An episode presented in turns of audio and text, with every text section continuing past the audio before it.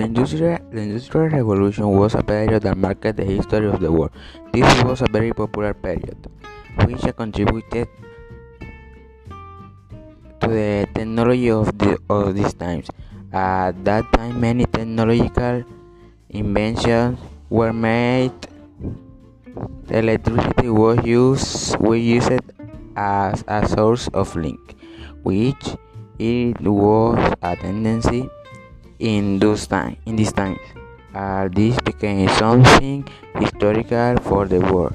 Stands that there are electrical things that are now that are now very popular and tendencies that are made by industry.